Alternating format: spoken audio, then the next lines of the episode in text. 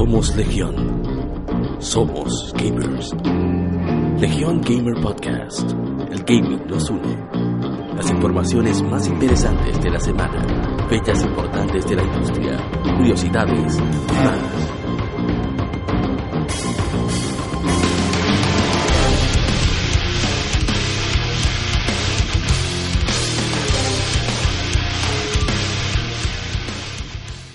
Bienvenidos amigos al episodio número 27 de Legion Gamer Podcast. Después de un extenso especial que hicimos cubriendo la Club, eh, Comunidad Dominicana Nintendo Hangouts, eh, muy interesante en Tech Gamers. Eddie estuvo allá conmigo, también Miguel, pero Miguel no se apareció por aquí. Y bueno, fue bastante interesante, bastante entretenido. Así que mm, Muchísimas gracias tanto a la comunidad dominicana Nintendo, a Alex Ubri, a Roman Dank, así como a Eric Soto y a los demás miembros de Intech Gamers por invitarnos a, para vivir ese evento, que fue bastante interesante, bastante entretenido. Y bueno, eh, me acompaña en esta semana mi hermano Eddie Arias Ishidori. Creo que Eddie. Y la gente. No, todo aquí tranquilo después de después de una tardecita de agua, que casi agua a la fiesta, valga la redundancia, pero pudimos caer ahí y seco gracias a Andrés, que lamentando el caso no está aquí con nosotros, pero se le agradece que nos sirviera de drive. Ya lo sabe, si no nos hace ese favor, yo ni llego siquiera. Lo bueno es que se calmó el clima, por lo menos no tenemos ese calor infernal de hace unos días. Pero nada. Sí, pero eh, esa agua, esa agua del tinaco está bajando riquísima. ¿eh? Parece cero absoluto casi. Ya. Y mi hermano de Cultura Comic RD, Windsor Espinal. ¿Pero qué Windsor? Más presente que Luke Cage en un sitio donde Luke Cage estaría presente. ¿Cómo que, que Drax en dónde? ¿Que Drax en cómo es? ¿Cómo así, loco? No, aquí estoy yo. Y lo único que tengo que decir respecto a eso que acaban ustedes de mencionar es, esa vaina era hoy. sí. Y yo hasta, hasta llené mi invitación y todo y no asistí. Qué charlatán soy yo. Qué sinvergüenza. Un clásico. un, ¿Mm? un, arrepentimiento más de mi parte no haber asistido a esa actividad que tenía, wow, y tan, tan en cuenta que la tenía, lamentablemente. Oye, eso. No, eso pasa, habrá, más, porque se dio bastante chulo el evento. Bueno, esta semana tendremos las clásicas Game Femérides y por supuesto eh, nuestras noticias que van primero antes de la Game Femérides y después el tema de la semana que es juegos que nos marcaron, una segunda entrega de, de esos juegos eh, únicos o especiales, ya sea por la etapa en la que lo, que lo jugamos o la calidad que tenía que significaron algo más para nosotros. Pero antes, vamos al vicio semanal.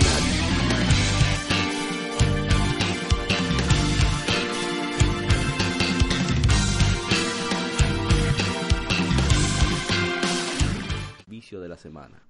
Señor Winsor Espinal. Vicio de la semana. ¿Usted vició bueno, esta semana casi me pongo a viciar Fire Emblem y lo lamentable es que no lo hice porque he caído en un pequeño vórtice maligno, si, si es la mejor manera de decirlo. Porque, loco, ahora yo entiendo los memes de Fire Waifu en vez de Fire Emblem.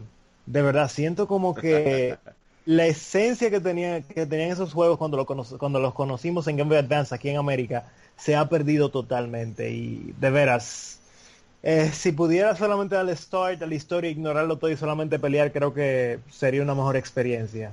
Quizás estoy exagerando. Pero como tú sabes, además, y en una mejor nota para olvidar eso tan, tan negativo, eh, como siempre, me he quedado sorprendido porque jamás pensé que la Ultra Sun Pokémon tendría tanto contenido. Esta es la hora en que ya llevo como casi 200 horas de juego en un solo mes. me, y, y tú tienes mucho más que yo jugando. Tengo que salió. Digo, yo no, he hecho, yo no he hecho nada de, de, crianza. Yo lo que me he hecho puesto es atrapar Pokémon y cositas. Ah, sí, porque yo he hecho mucho EV training. pero incluso sin el EV Training, yo caminando por, por cualquier lugar me encuentro con un evento que yo me digo como que, wow, dicen que este juego fue malísimo, pero independientemente de la cantidad de cosas que siguen pasando, te hacen sentir como si el juego siguiera siendo una experiencia aún más viva que, en generaciones anteriores. Sí, eh, realmente la... Sí, pero te van a tener que Van a tener que mandarle 60 dólares, 60 dólares más a la gente de, Game Freak porque ustedes le han sacado el jugo a ese, juego. Se le, han quedado debiendo.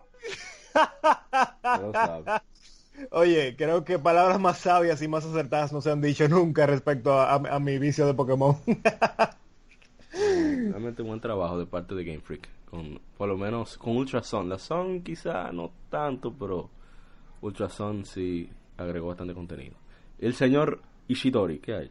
Así digo Ishidori-san otra vez. No, yo estoy clásico todavía con Dark Souls. Ahí que esta semana entre entre el trabajo, que sí, que es el Dark Souls de los Dark Souls.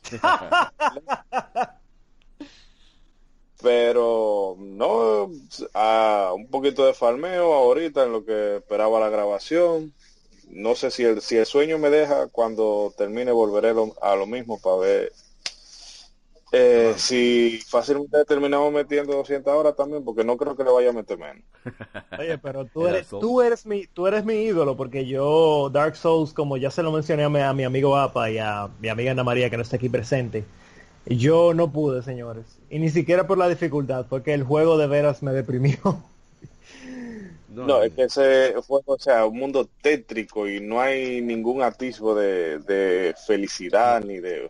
hay algunos NPC que son jocosos, pero si tú no haces la, la quest como tienes que hacerlo, terminan trágicos también. O sea que es un no, E incluso los jocosos que los, los, jocosos que son hasta cierto punto, perdón, hasta cierto punto, eh, está incluso ligado a una ¿cómo se dice esto? Algo, no me gusta usar esta palabra en español porque creo que no significa lo que, muchos dicen que significa. Algo muy bizarro, por ejemplo, si es en la 1, el, primer, el primer merchant que yo me encontré, era un merchant que se sentía tan solo que tenía que, estar manoseando a su a una silla o a una mesa rara que tenía al lado.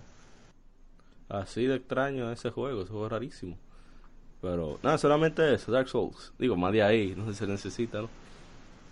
Sí, no, y que encima con, el trabajo y alguna cosita de, nuestra grandiosa Universidad Autónoma de Santo Domingo eh, me han tenido retenido. En mi caso, eh, como siempre Rocket League, pero me doy medida. Eh, gracias a los apagones que no han atacado, también se redujo Rocket League. Y me he puesto a jugar Kirby Triple Deluxe. ¿Cómo? Sí, me gusta Kirby. También la he retomado un poquito de Mario Luigi eh, oh. Dream Team, que es bastante entretenido, pero solamente un poco, quizás 20, 30 minutos. Un día. Mm. Después, lo que sí me ha puesto a jugar mucho es God Eater Resurrection, que se ha puesto interesante los nuevos enemigos que me han ido apareciendo. Y decidí iniciar para cambiar mucho el ritmo de, de, los juegos. Eh, la Broken Sword 5 The Serpent's Curse, la maldición de la serpiente, que es una historia, bueno, yo nunca había jugado Broken Sword, pero sí desde Game Boy Advance he escuchado mucho sobre ello, gracias a, la extinta Club Nintendo, que lo mencionaban cada vez que lo porteaban o, algo. Y tiene muchos elementos de, de, historia europea, del arte clásico, de, de muchos elementos de, del arte en general.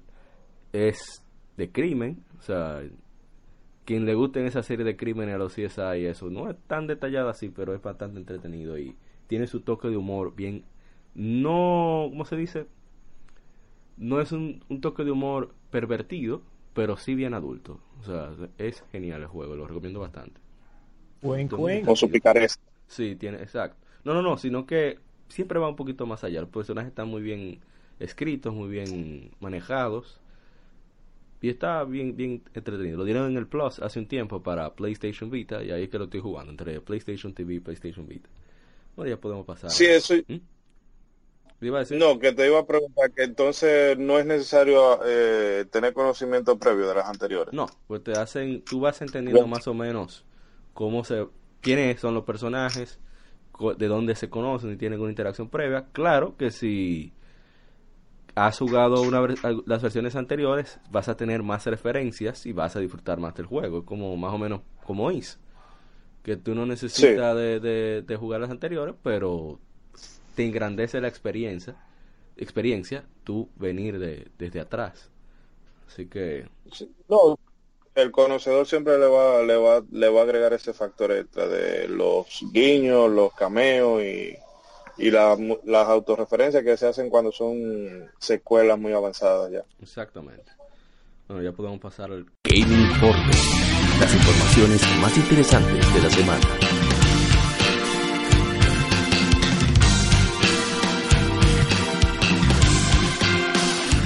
Game Informe, que hay más noticias que el carajo. Eso es terrible. Bueno, y una que no se dijo en el E3, pero sí en una entrevista. Eh, Neo 2 tendrá eh, personalización, valga la redundancia, de personajes. Eh, el protagonista posee el poder de los yokai, o sea, de los demonios japoneses.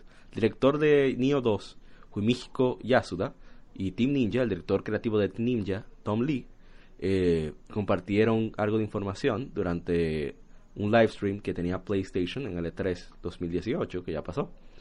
Eh, aquí confirmaron que Neo 2 sí tendrá un sistema de creación de personajes y que el protagonista tendrá el poder de poseer, perdón, tendrá, tendrá la capacidad de poseer el poder de yokais, permitiéndole combates de yokai contra samurai o yokai contra yokai. También confirma que Team Ninja lanzará un demo antes del lanzamiento del juego para obtener retroalimentación de los fans. Y eso fue definitivamente lo que le dio esa grandeza a Neo. De que todo lo que querían los fans, o casi todo, sí se pudo ver en el juego. Y ellos hablaron acerca de su meta, que querían que fuera una evolución natural, no un cambio dramático, una deterioración. ¿Estás escuchando, Square Enix? Aprende.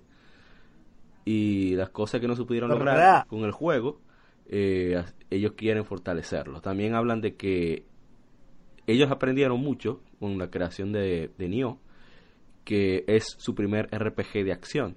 Y hicieron, tuvieron que hacer algunos balanceos de, en departamento de RPG y, de los, del poder de, los, de algunas armas y movimientos. Y aprendieron muchísimo con eso. Y así tendrán algunas conexiones con el primer Nioh. Y eso se verá más adelante. Así que, bueno, enhorabuena por nosotros, los fans de Nioh, que parece que viene en buen camino. Si va a tener la retroalimentación de nosotros, creo que va a ser un juegazo también. Bueno, esperemos que sí, que sea un juegazo. ¿No quieren decir algo? La creación ¿Sí? No, eso que la creación de un personaje es bueno que, que la integren, aunque me imagino que entonces ya sí va a ser una una historia eh, aparte, que eso también es bueno, que eso también es bueno para el que se vaya a enganchar nuevo aunque si nadie lo ha, si alguno de los que está escuchando el podcast no ha jugado Nio todavía, eh, está tarde, porque ese juego y más al precio que aparece ahora con todos sus DLC y cuestiones es, o sea, son muchas muchas horas de diversión. Eh, pero que con el eso del, del diseño de de la creación de personajes, está bueno que lo agreguen, porque ese sistema que ellos tenían de, del maestro de disfraz, que fue como una forma de, vamos a, no podemos meter la creación ya, pero mira, vamos a dejar que tú puedas usar diferentes avatares. Claro. quedaba un poquito raro cuando yo jugaba con, con el avatar de Tome, que ¿verdad? una tiguerita, o sea, no hay forma de que tú te creas que, eh, que William se va a disfrazar de esa manera, pero esperemos que ahora quede, quede más, de una manera más integral. Yo espero que sea que sea eso mismo, o sea, que tú haces tu personaje, tú con la apariencia que tú quieras, pero que el personaje protagónico tenga su característica ya definida, o sea, que no interfiera con la historia, que sea un, un eye candy, por así decirlo. Un placer visual o para distinguirte cuando estás jugando multijugador, valga la redundancia.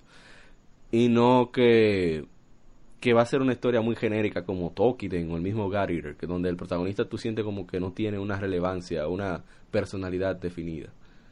Me gustaría a mí que fuera así, pero eh, yo lo que quiero es dar machetazo, así que no me importa tampoco tanto. Pero a mí me gustó mucho los guiños a la historia real que tuvo Neo con respecto a, la guerra entre Francia y España, perdón, entre España e Inglaterra, eh, ese cambio que hubo en Japón, en Japón feudal, cuando deciden ya modernizarse, gracias a la llegada de William, etcétera, etcétera. Eso a mí me fascinó mucho, me gusta mucho el aspecto histórico en, los juegos, aunque sea de fantasía.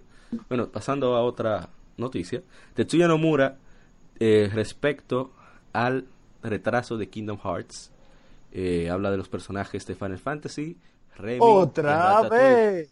no, eh, no lo tenemos lamentablemente, no lo pusiéramos. El otra vez de Cassandra. Eh, IGN Game Informer han publicado nuevas entrevistas de, con Tetsuya Nomura que discuten varias, varios temas que van desde el retraso del juego 2019 y em, la integración de personajes como Remy de Ratatouille y más. Ellos hablan de que ellos querían incluir más cosas en el juego, de que quieren que el, lanzamiento sea lo más simultáneo posible entre Japón y Estados Unidos. Y también han acelerado un poquito el, el desarrollo por las cosas que vieron como que no estaban muy bien. Entonces, se han tomado su tiempo. Va a estar eh, respecto al Big Hero 6, eh, que han terminado con ese mundo, pero que no han terminado todavía los cinemas sobre personajes de Final Fantasy. Eh, no le no ve, dice que no tiene la necesidad de que se encuentren esos personajes como antes, pero que esperan más información en el futuro. O sea, él quiere que esperen más información en el futuro. Eh, sobre Ratatouille, eh, dijo que habrá muchos de esos minijuegos de cocina, donde tiene que buscar ingredientes a través del juego, llevárselo a Remy para que cocine algo. Y entonces, si lo logras, tus, tus estadísticas se aumentarán por un tiempo limitado. También la revelación de Aqua, que dejó a mucha gente loca en el anuncio de Frozen en el juego. Él dice que esperen muchas más sorpresas, que no se sabe qué más viene, o sea, sabe creando expectativas. Y sobre la Gumi Ship eh, todavía no la han mostrado, pero en el trailer que enseñaron fue solamente para... O sea, no han mostrado mucho detalle pero que querían confirmar que existía. Y dice que podrás controlar en algunos momentos a otros personajes, pero no reveló quiénes por el momento. Eh, sobre el DLC, él dice que lo están considerando después de que ese juego eh, tenga ya tiempo en el mercado. Así que que lo esperen, a ver qué pasa. Y sobre la Kingdom Hearts Collection, en Xbox One que le preguntaron, porque solamente son exclusivos de PlayStation 4, eh, dice que tienen que discutirlo con Microsoft si pueden hacer eso o no, y ni siquiera han iniciado las conversaciones. Así que por el momento, todas las Kingdom Hearts solamente serán jugables en PlayStation 4. Aunque hay que ver que yo no creo. Personalmente, ustedes que me corrigan si no están. Oh, bueno, que discutamos si no estamos de acuerdo. Yo no creo que deje mucha ganancia en, en Xbox One. Personalmente pienso. Así que eh, una pregunta, ¿el, ¿el Xbox One se mercadea mucho en Japón o eso no es un mercado muy fuerte para ellos? No existe. Es, lamentable en Japón, esa es la palabra. Mira, voy a ponértelo así, te lo pondré así. Batman Arkham Knight solamente salió, en Japón solamente salió en PlayStation 4. Wow. Interesante. Porque no... Mira, y te lo menciono porque... 14 unidades no fueron. Algo así, yo vendí de venden menos de la centena de unidades en, Japón mensualmente. ¿En serio? Incluso cuando inició Xbox One, el presidente de Xbox en Japón renunció. Yo no, no, yo no, no hay nada que hacer aquí. No, no quiero. Mira, es interesante porque yo no sabía, creo que no sé si fue en otro podcast que lo mencionamos, que en Japón las franquicias de Disney son hasta, hasta más populares que que, que, lo, más grande, que las obras de los más grandes estudios de anime allá. Ah, Entonces, no sabía, sí. E, es, algo interesante de mencionar porque indica que de por sí la, la popularidad de Kingdom Hearts no solamente va, va impulsada quizás por el aspecto de Sora y todo eso, sino, sino en verdad porque en Japón eso es algo muy fuerte. acuérdate que hay cosas que se integran tanto en la cultura o, de, de, tanto pop como, como en el uso que, por ejemplo, uno de los chistes más famosos, sobre todo cuando uno está integrándose con la cultura japonesa, es un niño que pregunta, eh, casa, casa, eh, América de McDonald's wa McDonald's wa iru Aru O sea, hay McDonald's en Japón. Arimaska, perdón. Arimaska. Hay McDonald's en Japón. Entonces, es algo gringo. Entonces, es posible que ellos lo vean así. O sea, que yo no. Acuérdate también que en Japón no ven diferencia entre la cosa animación japonesa, animación occidental. O sea, Tony Jerry solo está debajo de, de Doraemon allá en Japón, considerado como de las mejores animaciones de la historia. O sea que, sí, Tony Jerry, Tony Jerry, papá, ¿qué es lo que? Pero... bueno, aunque no los culpo, aunque ese es un tema para otro día. Exacto. Entonces, es probable que esos personajes de Disney sean tan, lo vean igualito que Mario. Mm, no estaría tan seguro, porque en la entrevista que vi, eh, hacían la diferencia. Era que de veras la gente tenía un gusto especial allá en Japón por, por el trabajo de Disney y Pixar, especialmente. Ah, eso me o sea, o sea, diciendo que hacen hasta más mucho más dinero que películas de anime por lo general. A eso me refiero, o sea, le tienen le llama le llama la atención tanto como, o sea, por eso dije Mario, o sea, Mario es el personaje más popular del planeta. Y definitivamente que sí, es lo probable. Oh, bueno, vamos a pasar a la otra. Pero eso, eso, eso será un tema para otro día. Mientras tanto. Un pequeño consejo. Un pequeño consejo. No compren Kingdom Hearts 3 de salida y esperen el año que viene, cuando salga la Mickey Edition, con todos los DLC y todas las cosas que seguro se le van a quedar fuera del juego. Porque va a llegar con, no sé, con una historia incompleta y... ¿En serio? No, no, a mí me huele eso.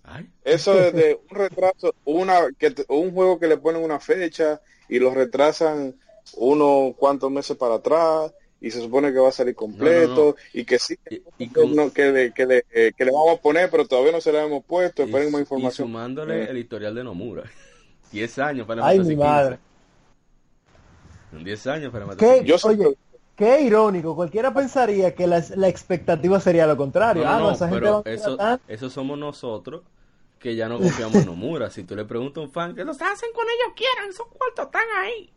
Entonces, no, quizás lo decimos porque estamos un poquito más sobrios respecto a Kingdom Hearts. Yo, por ejemplo, no soy fan de la franquicia. No me da trepito. Pero... A mí me da entre cero pero, por ejemplo, Miguel ya tiene el pre-order de hace como 6 años. ¿Qué? Sí, como 5 o 4 años tiene el pre-order. Pero espérate, ¿eso es relajando o es que de verdad... ese juego lo anunciaron que iba a salir hace como 5 años y ahora es que va a salir. Es terrible. ¿Qué le han dicho? Pero espérate, hay gente que pagó pre-order hace No, porque acuérdate que el pre-order en Amazon tú no te lo cobran. Tú haces tu pre-order y ya. Ah, ya, ya, ya. GameStop quizás son 5 dólares, pero hay gente que lo ha pagado. Ay, mi madre, qué locura, verdad. Ya lo sabes. Bueno, pasando a otra noticia. Green Fandango Remastered y Broken Age llegarán a Switch. Los juegos de aventura de Double Fine agregan una nueva plataforma. Esos son dos juegos de aventuras muy famosos, sobre todo el Green Fandango que tiene unos temas bastante adultos. Eh, estarán listos em, próximamente. Todavía no han dicho una fecha, pero de que llega, llega al Switch. El Green Fandango, que es un juego de aventura que se basa sobre la muerte, sobre tiene mucho folclore mexicano. Eh, y Broken Age, que es un, un, juego de aventuras y puzzle con un aspecto más familiar y es animado a mano. incluye estrellas de Hollywood como Elijah Wood, Jack Black y Masasa Moyo. Y, bueno, el juego llegará pronto. Ya está disponible en PlayStation 4, PlayStation Vita. Ambos los tienen en el Plus para ambas consolas. En PC, Max, Linux, iOS y Android. Así que... el hecho de que Elijah Wood y Jack Black estén apareciendo en esos juegos ahora me hace preguntarme, ¿O es que el gaming de verdad está obteniendo el respeto que merece? ¿O es que esos actores están en, una muy mala posición ahora mismo? No, puede ser que le hayan pagado lo que ellos pidieron. Porque fue por mm. eh, Kickstarter. ¿eh? Yo no recuerdo, creo que fue el actor de doblaje, o mejor dicho, el actor que le da la voz original a Kratos en, en God of War, la nueva que él decía que ya ese estigma de que cuando tú pasabas al mundo de los videojuegos era porque tu carrera de actor estaba acabada, se está eliminando.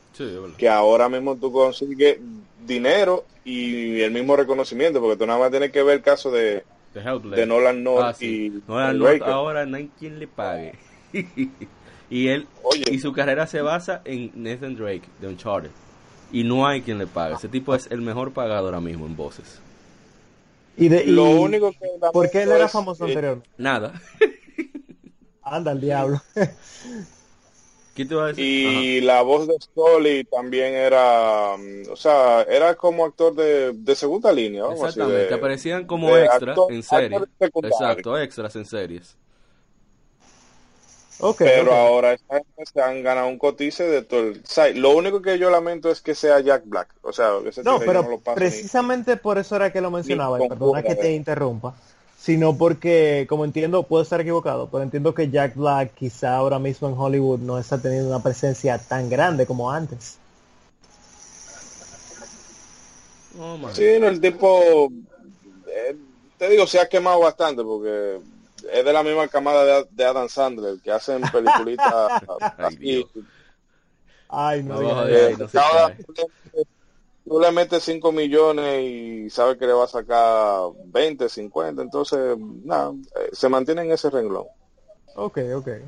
Bueno, punto de... No, pero mira lo interesante que se vuelve el tema, que incluso caímos en, en si los videojuegos le suben o le bajan la, como quien dice, la... Bueno, ayúdeme que, se me quedó la el valor, por así decirlo. Exactamente, le suben o le bajan el valor. el bueno, así. El, hay un moreno, no recuerdo el nombre, lamentablemente, pues yo no veo esa serie. El protagonista de Detroit Become Human, que es un moreno azul, qué sé yo. Ese moreno lo que es un actor de la novela esta de medicina, eh, Grey's Anatomy. D.O.R. Grey's Anatomy. Ah, Grey's Anatomy. Sí. Y el tipo ahora, es que el tipo está pegado después de Detroit. Ay, papá. Ay, mi madre. Y es por ese jueguito. ¿Mm? El que no quiera, el que no quiera comprar Detroit Become Human, que vea la serie Human de, creo que del Channel 4 o de la BBC, que es la misma, o sea, cuando ustedes la vean, la misma premisa. Una sociedad, una sociedad que no es tan distinta a la de nosotros, no es tan utópica ni tan distópica, pero que los cyborgs, los androides eh, son de fácil, o sea, se consiguen fácil y la gente lo tiene para cuidado de, cuidado familiar, que hay un androide que se llama Anita que es cara, hay otro androide que atiende a un señor a un señor mayor pero que es de un modelo antiguo y el señor mayor le tiene cariño. y cuando ustedes lo vean ustedes van a decir, ven acá David Cage, aquí como que estaba pasando algo raro. Ey, ese plagio, ¿qué pasó ahí? Bueno, si no han demandado. En fin, basando en esta noticia, Xenoblade Chronicles 2, el DLC y el Challenge Mode, se lanza el 14 de junio y agrega a Shulk y a Fiora como Blades. Ese contenido, que se incluye con el Expansion Pass del juego, eh, se lanzará con la actualización 1.5.0 el 14 de junio, anunció Nintendo en el E3. Eh, ellos serán eh, Blades jugables en Challenge Mode. Tanto Shulk como Fiora, Shulk que es el protagonista de la primera Xenoblade Chronicles, y Fiora que es, eh, vamos a dejarlo ahí, de la primera Xenoblade Chronicles también, de Shulk. Eh, ¿Cómo se dice específicamente? Eh, Xenoblade Chronicles 2, su torna de Golden Country, saldrá el 14 de junio, que es la expansión con una historia que es precuela de Xenoblade Chronicles 2. No, lástima que amigo no está aquí para que comente más sobre este jueguito. Que le dio muchísima guata. Así que podemos pasar rápidamente a la otra. Disgaea 1 Complete se lanzará el 9 de octubre en América y el 12 de octubre en Europa. Em, se lanzará tanto en físico como en digital para PlayStation 4 y Switch el 9 de octubre, como ya dijimos. Y en Japón eh, saldrá el 26 de julio. Habrá una edición limitada por 99,99 con el soundtrack oficial, copia del juego obviamente, y un libro de arte de cobertura de tapa dura, así como nueve pins. Eh, hay unos, unos objetos ahí de Prini, etcétera, etcétera, etcétera. Un mousepad de Edna y pósters, etcétera, etcétera. Así que los interesados, este es supuestamente será el mejor Disgaea de todos debido a que integrará el sistema de Disgaea 4 en el primer juego, que es considerada la mejor de, la saga. Esa es la que yo te he dicho, Winsor, que, que le un check out, que te gustan los juegos de estrategia, porque es un juego que a nivel de guion no se toma en sí mismo en serio, pero cuando se trata de gameplay tiene una profundidad del demonio. No, yo, yo no, no lo he jugado, pero gracias a que Andrés Pichardo no deja de hablar de ese juego, para mí ha sido difícil no conocerlo. Sí, sí, no, no, te digo que es, es genial. O sea, yo no juego juegos de estrategia, de la redundancia, y yo le he puesto la mano y le he dedicado un par de horas porque es súper entretenido y uno se ríe como cosa loca con ese guion. Salen con una cosa que tú no te imaginas. ahí no es que sale el, el final boss al principio del juego. Creo que, no sé si es en la primera, porque acuérdate que son cinco Varias, varias entregas. Que él dice, mira, soy yo, eh, yo soy el último boss, tú solamente tienes que verme lo larga que es mi barra de HP. Sí, ah, sí, hace mucho, muchas bromas, precisamente con, con los clichés de los RPG. Y, por ejemplo, a veces tú ves que el protagonista le dice, viene alguien y le dice, no, ¿qué cuánto? ¿Y, quién eres tú? Tú eres nivel 2, yo soy nivel 30, ¿qué es lo que? Yo te sueno aquí mismo, vaina así. Sí, para botar golpe uno se entretiene. Me gusta bastante. No todo Exacto, aunque vuelvo y repito, el gameplay lo es eh, muy bueno, muy, muy profundo. Pero en fin, continuemos con Yoshi para Switch se va a retrasar para 2019. Esto me dolió. Ey, ey, espérate. Eh, oh. Año de retrasos. el próximo juego de, Yoshi para Switch, que todavía no tiene un título oficial, ha sido retrasado de su, de su ventana de lanzamiento de 2018 para 2019, confirmó a Game Informer en este 3 e 2018. Eh, una lástima porque se ve bastante bien el juego. Yo, yo soy loco con Yoshi, a pesar de que es un animal raro, es asexual, se produce solo. Pero me encanta el caballo extraño ese, el dinosaurio de disparatoso. Eh, el consentido Mario Kart 64, tú vas en primer lugar y tú vas con Yoshi y te sale una estrella, porque la vida es un relajo. Así, normal. señores, un minuto, un minuto de silencio por todos, por todos esos Yoshi que nosotros sacrificamos mientras dábamos Ah. yo nunca di ese salto porque yo tengo corazón. Hablador, todo el mundo lo hizo. todo, el mundo, todo el mundo sacrificó a Yoshi. Sacrifican al pobre sacrifican al pobre, eh, pobre Yoshi por una conveniencia pasajera, no tienen moral. lo sabe. no, más los fetos de Yoshi que un asesino tirando huevos. Oye. Bueno, pasando. Va a ser una imagen de esta noche, o sea. Continuando ya con la noticia. The Last of Us llega a 17 millones. eso fue para el quinto aniversario que tienen ese anuncio. Que The Last of Us ha vendido 17 millones de unidades, informó Naughty Dog en Twitter. Así que felicidades para esta serie. The Last of Us parte 2 eh, está en desarrollo. Se espera que salga por lo menos, quizás, a finales del año que viene. Quizás, si no será para el 2020. Oye, por lo menos quizás existe la remota posibilidad, oye, pero eh, deberíamos ponerle como título de podcast eh, cuando el retraso ataca. No, no, es que hay una realidad, lo dijo Miyamoto, más vale juego retrasado que eventualmente sea recordado como bueno a juego malo que siempre será malo, por mm. adelantarlo. Así que que se tomen su tiempo. El juego malo no Exacto. Recuerden Duke Nukem, Forever. Exactamente. Porque se toma su tiempo, que lo pula Espérate, Duke Nukem Forever, ¿en qué consola fue que salió, perdón? Yo no recuerdo. ¿Fue para eh, PlayStation 3? ¿Para dónde? No fue plataforma. Pero, para, ¿Pero cuál generación? ¿Las pasadas?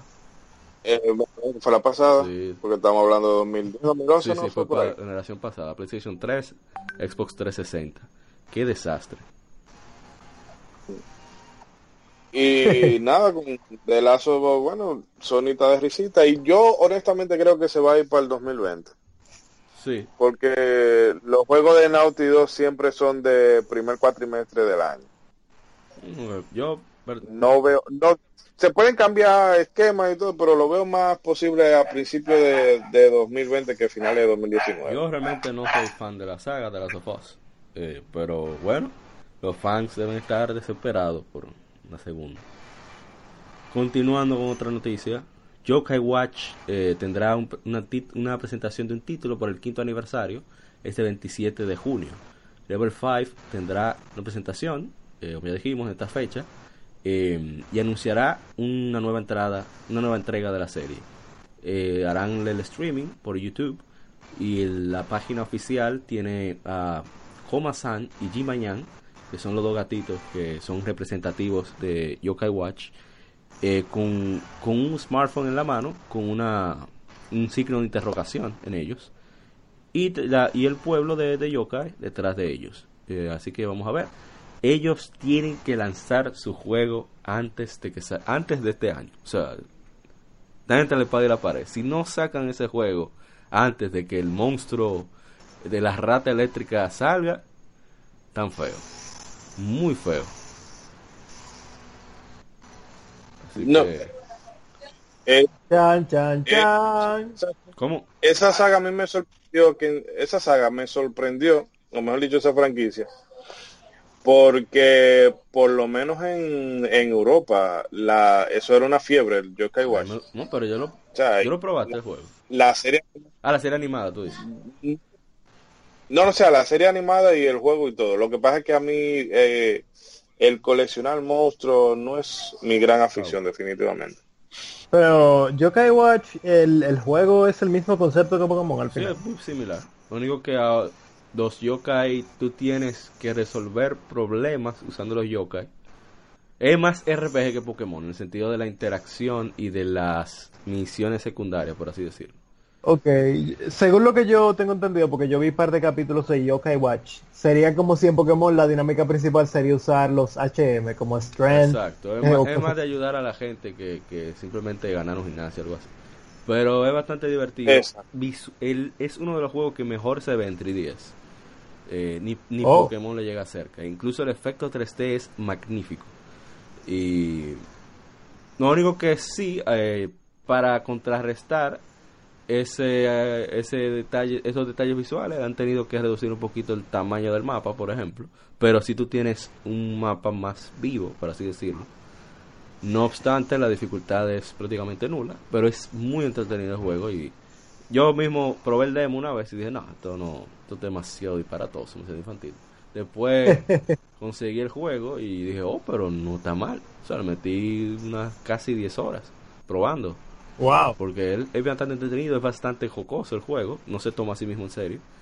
Ahora, supuestamente, creo que es de la tercera, por ahí, no sé, se han tomado muy en serio, ha, tomado otro rumbo. Y Ajá. Sí, yo estoy esperando, estoy, estoy muy curioso de ver porque Level 5 es uno de los estudios más talentosos del mundo, son las estrellas de los, de los RPG actualmente. Y así que tocará ver qué hacen con, con su saga, porque repito, si no lanzan antes de Pokémon, tan feo muy feo. Se lo va a comer el tigre. Que ellos se pusieron a abusar. No, pero, pero diríamos que se los comería el tigre de este lado del mundo, ¿verdad? en Japón también, porque en Japón ellos estaban, vendían más que Pokémon. Pero hicieron la de Inafune. La de Inafune no me refiero a hacer Kickstarter y rebarse el dinero, no, no, no. Me refiero la de tú lanzar Mega Man, Mega Man Battle Network, Mega Man Zero, Mega Man Network, Mega Man 2 el mismo año. La gente se cansó. Entonces con Yokai Watch pasó lo mismo. Ellos sacaron Yokai Watch 2, Yokai Watch 2 tal cosa, Yokai Watch 2 tal que sé yo cuánto, después Yokai Watch 3, como cuatro versiones diferentes a lo largo del año. Y la gente se cansó. El mismo año. la gente se cansó y tan feo. Entonces hay que ver qué hacen. Ah, ah, o sea, se dejaron llevar de la avaricia y al final perdieron perdieron el momento en que habían ganado. Como el juego es no les sale tan caro a ellos de producir, eh, se dejaron llevar. Digo, ah, bueno, no me importa. y ahí está. Ganaban muchísimo dinero, sobre todo con la venta de juguetes y eso. Pero me pasó como con Inazuma Eleven, que la gastaron como Assassin's Creed. Y mira que, y cuando viene a ver los juegos ni tan malos eran, a pesar de haber salido. es igual que Mega Man, que no era malo, pero, oye, cuando te lo lanzan tantas veces, tú te cansas. No, y mira, y de hecho, no sé si en la industria de los videojuegos eh, existe un nombre para ese, para ese fenómeno, pero tú sabes que, por ejemplo, ya al fenómeno de las películas de superhéroes se, le, se le está bautizando como... O sea, se le está como que agregando eh, el, una especie de, síndrome que es la fatiga de, del género. Ah, sí. sí. sí, eso podría ser. no, Ese es, creo que lo más a Star Wars le, ha pasado porque han tirado como en cuánto en tres, tres años han sacado como cinco películas y la última eh, la gente dijo no no ya está bueno no no pero yo creo que la última fue que no, no hay excusa para, para sacar películas malas Jesús y que lo tuvimos con los Assassin's, Assassin's Creed que total están volviendo a, a, sacar la anual ah, sí sí la verdad que me, me mucho eso tuvieron que tomar odio bueno, a mí... Yo no Cassandra cuando tengo un descuentico le, le daré su chance. Eso, eso, es lo bueno de los juegos de Ubisoft, que bajan de una vez. Y de hecho, si no me equivoco, Ubisoft tiene su propia plataforma similar al Battle.net de, de Blizzard en el cual tú puedes descargar un programita que te maneja los, los juegos de creo que se llama Uplay. Lo malo es que tiene un, un DRM, un monitoreo de derecho digital, algo así. Y te dan en la madre, a veces hasta no importa qué máquina tú tengas, el tener que utilizar esa plataforma te embroma el desempeño de la máquina. Ah, porque no, es muy, no es muy eficiente. ellos están más preocupados en proteger su propiedad que en darle eh, un buen, un buen servicio, a, los clientes. Y, pero no sé, bueno, quizás soy yo que como he dejado la piratería, pero si la comparo con la plataforma de Blizzard, esa plataforma es impecable. Mira, ¿con, quién tú estás hablando? ¿Con Blizzard? La gente, oh, esa gente son la niña linda de los PC. Esos son los la Nintendo del PC. esa gente no hace... Bueno, realmente hacen un buen trabajo, pero esa gente no hace nada malo. Son muy cuidadosos con su optimización y su asunto. O sea que no... Es otra cosa. No, no, es un buen punto de comparación, tú quieres decir. Bueno, para consolas, recuerden a Diablo, a Diablo 3. Ay, mi madre. Bueno, pasemos ahora a otra noticia, que es que Steins Gate Elite lanzará el 20 de septiembre en Japón. Habrá una edición limitada con pre-order. Eh, va a salir para PlayStation 4, Switch y PlayStation Vita. Eh, anunció 5PB, que son la, editora que la publica. Eh, tendrán una edición física estándar por el precio de 7.800 yenes, un aproximado de 80 dólares. la edición digital costará unos 70 dólares y la edición limitada unos 18 mil yenes, 180. Ay, Jesús santísimo. Espera que hay de la Kingdom Hearts, ¿qué tal? 180 dólares. Chan, chan, chan. ¿Pero de cuánto vale? 180 la edición limitada. Ah, pero eso es... para no... Como ustedes se acuerdan cuando salió un juego que se llamaba Saint Rose 2, no me acuerdo. Que, que sacaron una versión super deluxe que valía como un millón de dólares, pero incluía un carro dorado, una vaina así. Bueno, las primeras copias. ¿Cómo? ¿Cómo, cómo? Steingate, que a mí me gustan las aventuras gráficas, pero eh, ya la visual novel se me hace un poquito. O sea, cuando todo es texto, texto, texto, texto, texto. Yo soy más fan de, del muestra, del muéstrame, no me Pero tú no has visto el, el, las últimas que salieron. Yo intenté con la primera, no sé si fue que la... Ah, no, no, eso fue Psycho Pass. te iba a decir que... Pero la que yo, yo la probé, pero no, no fue, no fue mi copa de té, ah, bueno. Ah, bueno, es otra cosa.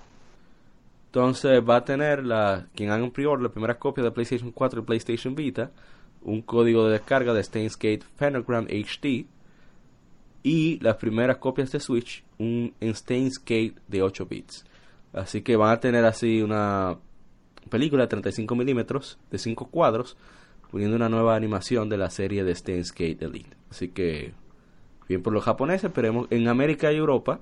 Steins 0 se lanzará para PlayStation 4, Switch y PC en 2018. estamos en una era, era bastante diferente. Ahora vemos que hasta las novelas gráficas nos están llegando. Algo que se pensaba imposible hace como 10 años atrás. Ya tú sabes. el presidente de Front Software. ¿Cómo fue? Eh, no, no, eso que como los AAA ya están saturando, la gente ha empezado a darse cuenta de que hay vida más allá de del shooter del momento. Del Call of Duty. Del open world del momento. Sí, del shooter del... Ahora el open world Exacto. Y una noticia que va a brincar. El presidente de Front Software, Hidetaka Miyazaki, apunta a que hay un nuevo Armor Core en desarrollo. Ah, yo creo que tú no eres fan de eso. es Manuel que fan. Este, lo estás confundiendo con Mocha Foundry, lo más profundo del Cibao. No, no, no, es, es Emanuel. Emanuel es que enfermo con Armor Core. Ah, ok, ok. No, es que quería decir Mocha Foundry. Ah, no sé por qué ese nombre me resulta súper genial. Ah, porque el, el Digital Foundry de Mocha. ¿Cómo? Con el famosismo se le puede dar. Vamos a ver si hace algo. Porque a mí particularmente me llaman mucho los mechas y si lo hacen bien... No, él declaró... Pues no él, declaró que esperemos un poco más, que por ahora no tiene intención, pero que eso eso va. Eh, él van a hacer el, nuevo juego ese de PlayStation VR con Sony Japan Studios, el de Racine, o de Racine, como se pronuncia. Y en una entrevista previa mencioné tres cosas que se están moviendo en, nuestros, nuestras mayores líneas de desarrollo, pero de Racine no es una de ellas. Eh, quiero, quería hacer saber a los fans de Front Software eso. Se lo dijo eh, Miyazaki. Entonces, vamos a ver qué sucede. Eh, ellos pusieron en Ryukunabi, que es una un sitio de, reclutamiento, que tenían un puesto, un puesto de trabajo de desarrollo de juegos en Run Software. Así que vamos a ver eh, qué nos traen esta gente de Software. Una noticia que me alegró. Ese, ese carro que sonó ahí afuera, el desarrollador de Kingdom Hearts 3 que está buscándote con una espada para matarte. No, pero tiene un zapatazo ahora. una noticia que me alegró mucho y es que Falcon considera volver Tokyo Xanadu una franquicia. Una franquicia. Eh, están considerando que su hit, Sleeper Hit, de PlayStation Vita, Tokyo Xanadu, que también hicieron unos ports mejorados para PlayStation 4 y PC, volver a una franquicia, dijo el presidente de la compañía Toshihiro Kondo. Eh, es un, título totalmente original que combina elementos del Japón actual, es decir, de la sociedad japonesa actual, como los smartphones, eh, el mundo de los idols, etcétera. Eh, fue recibido bastante bien. Eh, pero al mismo tiempo también dijo que está muy contento que la serie Trails, que es su, niña linda de los RPG por turnos, ha llegado a, más de 3.5 millones de unidades vendidas, la saga completa, y que Trails of Cold Steel solamente ha pasado de 1.3 millones de unidades vendidas. Así que son los títulos más fuertes de Falcom actualmente. Y la serie Days, al igual que Final Fantasy, cumple su trigésimo aniversario y se ha vuelto en el trabajo representativo de Falcom tanto en país, otros países asiáticos como en Occidente y sobre todo con, con IS 8. Eh, ha tenido varios juegos eh, que han vendido de centenas de millares de unidades aquí en Occidente. Entonces esperan que ese momentum que han adquirido últimamente continúe. Eh, Nihon tiene un equipo selecto de 50 empleados. Eh, otras compañías tienen 80 a 100 empleados. Le toma dos años hacer un título. Y ese tiempo es mucho más. Solo toma más cuando hablas acerca del desarrollo de juegos en, fuera, o sea, fuera de Japón.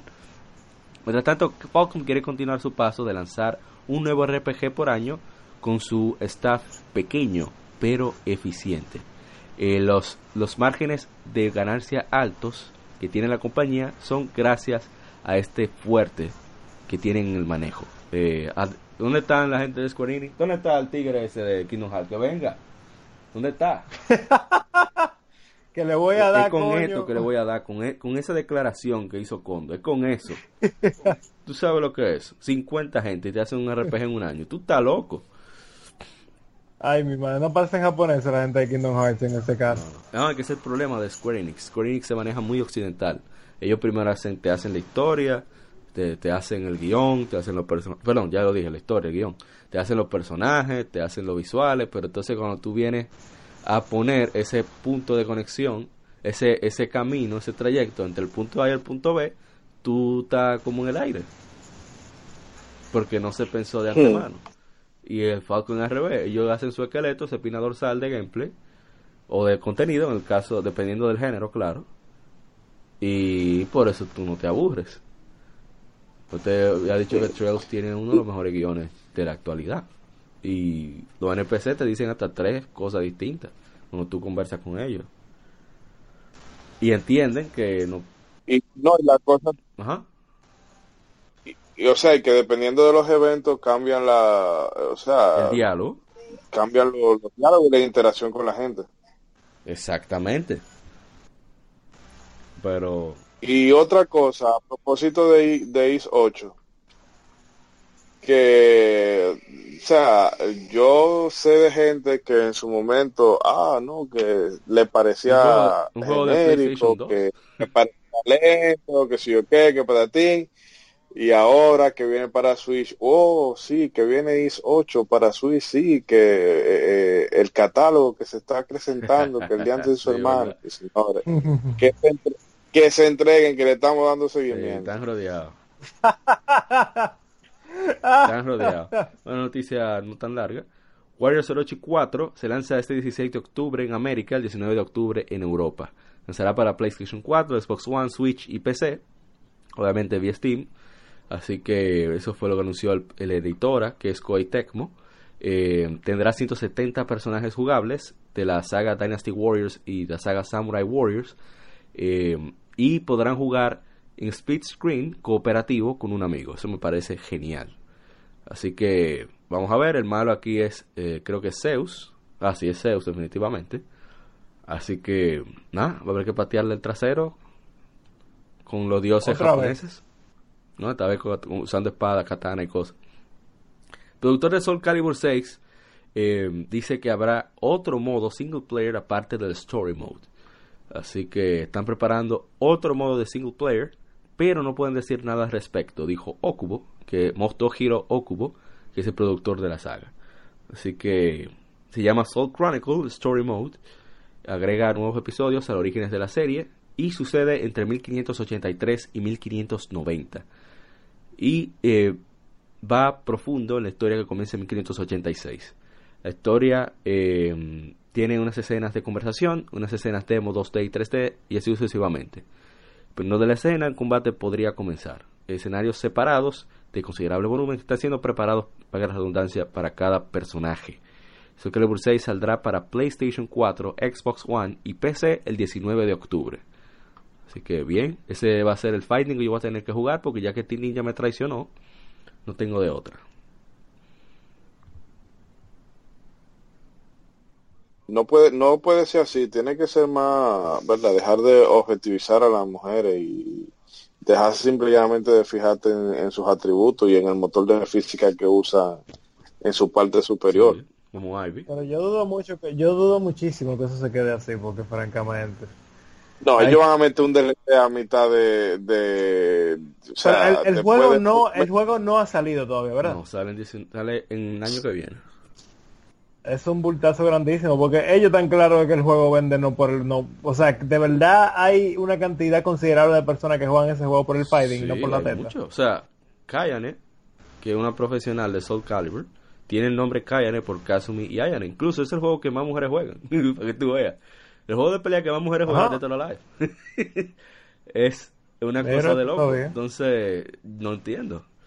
Precisamente por eso porque las mujeres no dejan de ser mujeres en ese juego Y bueno, la protagonista del juego es una mujer. No hay otro juego de pelea que la protagonista sea una mujer. Entonces, no sé. Son lo que era de se le meten a. ¿Mm? Espero que no se le abra el pecho. No, yo espero que ellos al final digan, ok, eh, vamos considerando, ya chequeamos los numeritos y vamos a echar para atrás. Porque ellos lo que tienen que hacer es, ustedes, si ellos quieren de verdad que la gente se interese en jugarlo competitivamente, es hacer torneos ofreciendo dinero. Punto. Eso es lo que hace.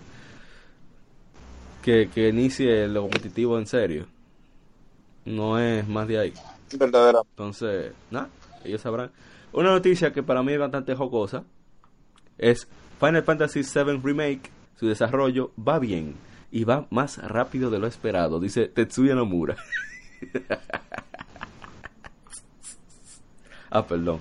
Eh, eh, él comentó en el estado de Final Fantasy VII, Tetsuya Nomura, y esto fue lo que dijo. Estamos tratando de encontrar dónde sacaremos las, nuevas noticias de lanzamiento. La producción va bien, el escenario eh, se irá más allá con los miembros de Avalanche y se está moviendo más de lo esperado el desarrollo, así que esperen para más noticias con tranquilidad. Dios mío. Eso en resumen, eso se traduce en busquen una silla, un cheilón y tienen una maca también. Una maca. Eh, sí. Y Caispiroca y bébansela tranquilito, porque va a pasar un buen rato. Ya lo saben. Bueno, nada. Ya saben por lo menos que ya están, que sea, comenzando el desarrollo. Air, Una otra noticia rápida, Air Defense Force Iron Rain se retrasa 2019 en Japón. Eh, este jueguito que es bastante entretenido, que es de uno con armas de fuego, que uno va mejorando mientras avanza, sube niveles, etcétera, se juega cooperativo hasta con cuatro personas, eh, es un shooter tercera persona y uno enfrenta insectos gigantes básicamente. Y tiene que proteger eh, civiles y cosas, muy es simple pero es bien entretenido. Y bueno, eso quiere decir que se va a retrasar todavía más para acá, para Occidente el juego es exclusivo para PlayStation 4. Es el primero de la saga, creo que llegará a PlayStation 4. PlayStation anuncia PlayStation Hits, eh, que son juegos de PlayStation 4 con un precio mucho menor. Estamos hablando de Bloodborne, Battlefield 4, Doom, Drive Club, Infamous Second Son, Killzone, Shadowfall, The Last of Us Remastered, Double Big Planet 3, Metal Gear Solid 5, The Definitive Experience, Project Cars, Ratchet and Clank, Street Fighter V, Uncharted 4, A Thief's End, Yakuza Kiwami y Yakuza 0 van a estar a 19 dólares con 99 centavos. En Europa son otro juego, pero como no hay tiempo, vamos a seguir con todo. No, eso me parece genial que las Yakuza bajen de precio, eso siempre bueno. Otra noticia, Dragon Quest 11 para Switch tiene muchas cosas que necesitan trabajarse y antes de su lanzamiento. Eh, están en ello, dijo el productor Hokuto Okamoto. Eh, todavía están en ello, no pueden decir más. Eh, cuando anunciamos Dragon Quest 11, el Switch no había salido y el kit de desarrollo no se había finalizado. Así que las especificaciones de hardware no habían salido, pero estábamos como, podemos hacerlo, podemos sacar esto en Switch. Okamoto nos dice qué tanto de tomará encargarse de las cosas que necesitan ajuste antes de que la versión de Switch se lance. Así que Dragon Quest 11, Echoes of an Elusive Age, ya salió para PlayStation 4 y PC en Japón y se lanzará aquí eh, en América y Europa el 4 de septiembre para PlayStation 4 y PC. La versión de PC no ha salido, ahora recuerdo, va a salir aquí en América primero.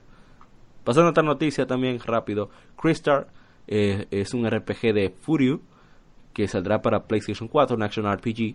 Eh, ellos dicen que quiere es un protagonista, Ari que quiere revivir a su hermana muerta, hace un pacto con el de abajo, sabemos quién es, y eh, va al limbo, vas a tener que conseguir sol, almas en el limbo, eh, vencer enemigos específicos y aparecerán pensamientos los cuales deberás purificar y desarrollará al protagonista mentalmente, así consigue armas, etcétera.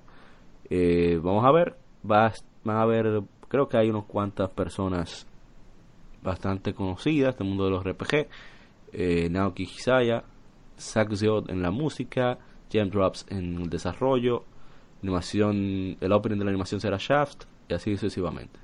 Así que, nada, que le vaya bien con su proyecto. Eh, Gonjo tiene una nueva, un título de presentación el 27 de junio. Esto es muy interesante. Eh, será un anuncio mayor, dicen ellos, o ya no les creo será, será streameado por YouTube y Twitter. Em, ellos dicen que habrá gameplay y también trailers promocionales, así como la introducción de las colaboraciones venideras. Y también un invitado especial como youtubers famosos de allá de Japón. Así que, quién sabe. La última vez que ellos hablaron de, de juegos fue un, un, juego de acción Player vs. Player, Ninjala para Switch. Así que Ya yo no espero nada. Eh, Gonjo, digo que es interesante porque Gonjo son los actuales dueños de Game Arts, que son los creadores de Lunar y de Grandia. Así que por eso es que, con todo y todo el escepticismo, hay que mantenerse pendiente, a ver si nos dan una buena sorpresa. Team, Team Sonic Racing agrega a Amy Rose y a Big the Cat, así como a Ford Cheo como conductores en su juego de carreras. Yo estoy loco por ese juego, que saquen un demo que sea para ver cómo va. Eh, hay un nuevo teaser trailer de Yokai Watch 4 eh, que saldrá este año en Japón. Así que, bien, que sigan adelantando ese proyecto. Y Nazo Eleven Ares llegará a Occidente en 2019. Em, me parece bien, será el vigésimo aniversario de Level 5. Considera con eso. Y la saga es muy popular en Europa. Aquí arrancó más o menos, pero no terminó de cuadrar. El juego saldrá este, este año en Japón para PlayStation 4, Switch y smartphones. Así que vamos a ver cómo sale este jueguito. Y Hellblade Senua Sacrifice llega a un millón en ventas, un millón de descargas. Así que me parece bien. Eh, el juego salió primero para, para, PlayStation 4 y PC en agosto de 2017 y ahora en abril eh, de este año salió para Xbox One. Así que nada, bien por Microsoft y Ninja Theory. Nino Kuni 2 Revenant. ¿Mm? No, no digo que ese juego me, o sea, particular, no lo he jugado todavía, pero es un juego que me alegra, me la, sí, por la parte de, de cómo juegan con, con el sonido y los altavoces, o sea, para simular la esquizofrenia pero que ese ese eh, la forma en que ellos lo hicieron de que es una especie de, de doble A de juego que ellos mismos se costearon y que le ha salido rentable que es un modelo que las industrias deberían de hacerlo para no las compañías para no eh, para poder arriesgarse gastar presupuestos tan exorbitados exacto. Y no anda como pasa muchas veces de mira dame cuarto en Kickstarter para yo hacerte este juego o sea no no muéstrame el producto y después yo te lo compro. No, hay que, por ejemplo, Ubisoft lo hizo con el mismo Rayman Legends y con el RPG este por turno con, ay Dios mío, me fue el nombre, me va a matar. Eh, Shadow, Light. Exacto, es un producto triple A que le fue bien en venta y no gastaron tanto. Entonces, más compañías pudieran hacer eso. No sé por qué no, no se arriesgan. Pero nada, se la vi. Ya casi terminando las noticias, en Inokuni 2 tiene, eh, lanzó su versión 0.3 de actualización que agrega el modo Hard y Expert al modo, modos de dificultad, así como tesoros más raros y verdadero potencial de accesorios. Eso me parece bien para cuando yo lo juegue pronto, Linokuni 2 Revenant Kingdom. No, si tú quieres yo te la paso. Eh, pero te digo que ahora ese punto era, era, lo que le faltaba a ese juego, que era como el sancocho que tiene todo lo power, pero como que le faltaba el chinchín de salsa picante para que, para que tenga sabor, supiera cómo es. Ah, no, excelente. Entonces eso le faltaba a este juego, que porque y ya no es tanto la dificultad, no es la falta de dificultad en sí, es que está muy descompensada porque hay enemigos que son una risa y hay otros que están dispersos por el mapa que te dan un solo y te vuelven bicarbonato. no, pero está bien. Eh, pero qué bueno que en, todavía dándole soporte a ese juego. Habla de la diferencia level 5 frente a otra compañía. y que han escuchado a la gente porque eso se pidió desde el día 1. Lástima que duraron tanto, pero en fin, pues, algo es algo. El Neo Geo Mini se lanza el 24 de julio en Japón. Así que, nada, lo que quieren es esa maquinita, que es bastante pequeña y no sé quién puede jugar ahí. Eh, que viene con un montón de juegos, incluyendo los Metal Slug 1, 2 y 3, Ninja Commando, Samurai Showdown 2, 4, 5, Sengoku 3, King of Fighters del 94 al 2003, The Last Blade, etcétera, etcétera. War Heroes Perfect. Así que vamos a ver cuando sale. Ellos dijeron que va a salir eh, eh, en todo el mundo, pero todavía eh, no tienen fecha concreta. Otra noticia que es un poquito lamentable, que es que X 8, la cremosa Oftana para Switch, tendrá, ya tiene sus planes de actualización, porque el juego salió con unos cuantos problemitas. Eh, saldrá en julio estos parches, y entonces la optimización, como todavía sigue siendo la prioridad, anunció Nipponichi Software America, que fueron los que hicieron el port. Eh, van a tener unas cuantas cositas, van a ir arreglándolos poco a poco. Primero arreglan el problema con, con Sleep Mode, que muestra iconos incorrectos y algunos aspectos estéticos, así como refinamiento de texto, se lanzará en la versión 1.02.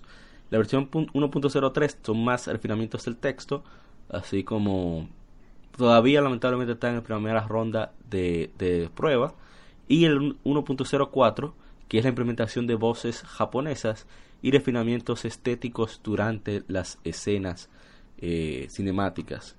Que ha habido problemitas de crasheo con el juego, así que es lamentable que haya salido así. Por lo menos está 10 mil millones de veces más jugable que la de PC. Así que, bueno, el juego está disponible. Saldrá el 26 de junio para Switch aquí en Occidente. El 28 de junio en Europa. La versión de PC está disponible desde, abril 2016, no, desde el 16 de abril. Aléjense de esa versión. Y el juego está disponible desde hace tiempo para PlayStation 4 y PlayStation Vita en todo el mundo. Que son las versiones, eh, vamos a decir así, originales, la que la gente debe jugar. Así que nada, ojalá que las arreglen con tiempo la, versión de Switch. Dragon Ball Fighter Z, ya para terminar, terminar las noticias, se lanza el 28 de septiembre en las Américas y en Europa. Eh, así que bien, eh, me parece excelente que este jueguito llegue. Como dijo Michael Carela allá en, en el CDN Nintendo Hangout. Eh, donde esté Dragon Ball, él lo va a comprar. Así que probablemente mucha gente haga lo mismo. No, y aquí una comunidad muy grande, o no por, no sé si grande, pero es muy activa. Que eso, que eso puede traer más, eh, más gente a la camada. Excelente. Pero bueno, eso fue todo el Game Informe, fue bastante extenso, pero recordemos que fue que no cubrimos nada de noticias por el especial de E3 que hicimos. Así que vamos ahora a pasar a las Game Femérides, aniversarios de juegos y consolas.